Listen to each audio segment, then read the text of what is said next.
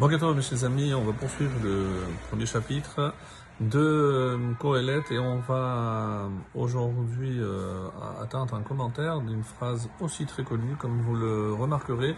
Il y a énormément de phrases qui ont été prises euh, sans savoir que l'origine était Kohelet, l'ecclésiaste. En tout cas, euh, cette phrase qui annonce le verset 15 qui dit « Mais va lo yuchal litkon » Ce qui est courbé, ce qui est tordu, loyuchal litkon ne peut être redressé, réparé.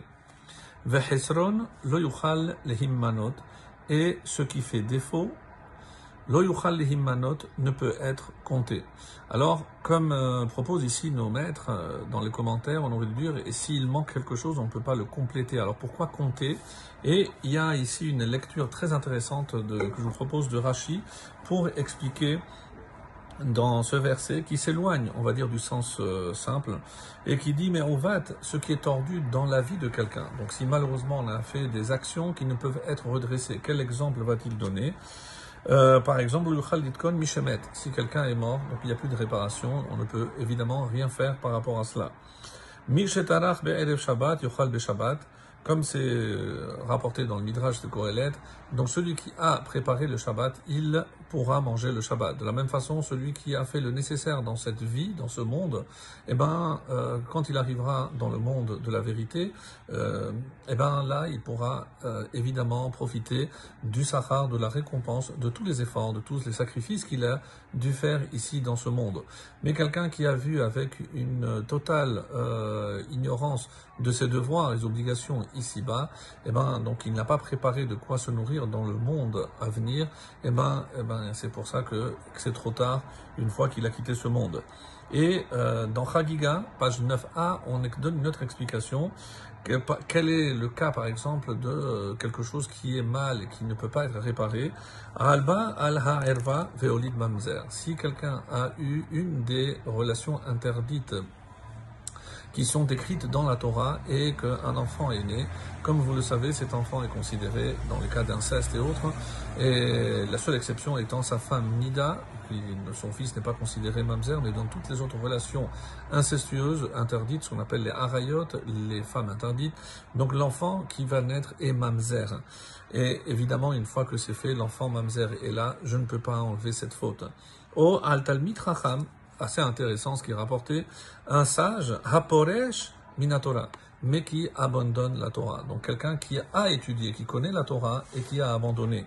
Chez Aya Yashar Lato, parce que, et pourquoi je dis qu'il s'est tordu, il s'est courbé, parce que il était dans le chemin droit, et malheureusement, une fois qu'il s'est tordu, il sera très très difficile, puisque tout ce qu'on va lui proposer, il, le connaît déjà, puisqu'il provient, il était déjà dans ce monde-là de la Torah, et malheureusement, il s'en est éloigné. Vechesron, on a dit que ce qui manque ne peut pas être compté. atzmo haksherim. Parce que quelqu'un qui s'est retiré de ce compte, donc ceux qui vont recevoir, comme il dit, lo lehimanot imahem Donc comme on s'est écarté de cette euh, de ce groupe qui va, oui, recevoir un salaire, avec notre comportement, on s'est écarté, donc on ne peut pas faire partie, on ne peut pas être compté avec ceux qui recevront le salaire dans le monde à venir. Donc, d'après euh, une explication très intéressante de, de. Euh, mais on va ici dans la veine de ce qu'on avait expliqué hier avec le, le euh, Moshe David Wali, il nous dit ici que euh, lorsque dans le monde de l'action, il y a quelque chose qui est tordu, il est extrêmement difficile de le réparer.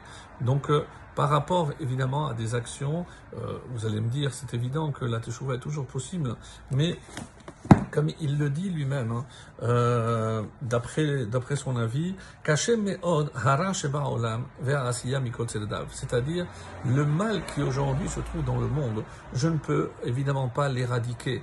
Je ne peux pas, euh, une fois que le mal est implanté, enraciné ici-bas, il sera extrêmement difficile de l'éradiquer. Alors, qu'est-ce qu'il propose? C'est que je ne peux pas réparer le mal de l'autre hein, si d'abord je ne répare pas mon propre mal. Donc, comme il dit, D'abord, occupe-toi de toi avant de t'occuper des autres. Et c'est un, bon conseil. Non seulement ceux qui euh, prétendent être les, sauveurs du monde, non. Regarde-toi toi-même avant de commencer à reprocher aux autres. Le verset 16, Dibartiani libi les morts. Alors, j'ai parlé avec mon cœur en disant, Ani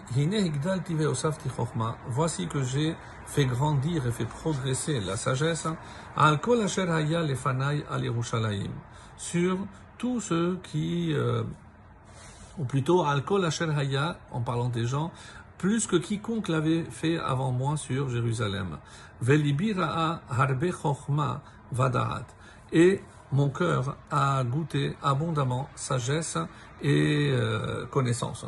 Donc tout ce que je vous dis, je ne parle pas de théorie, je parle de pratique. Donc écoutez mes conseils.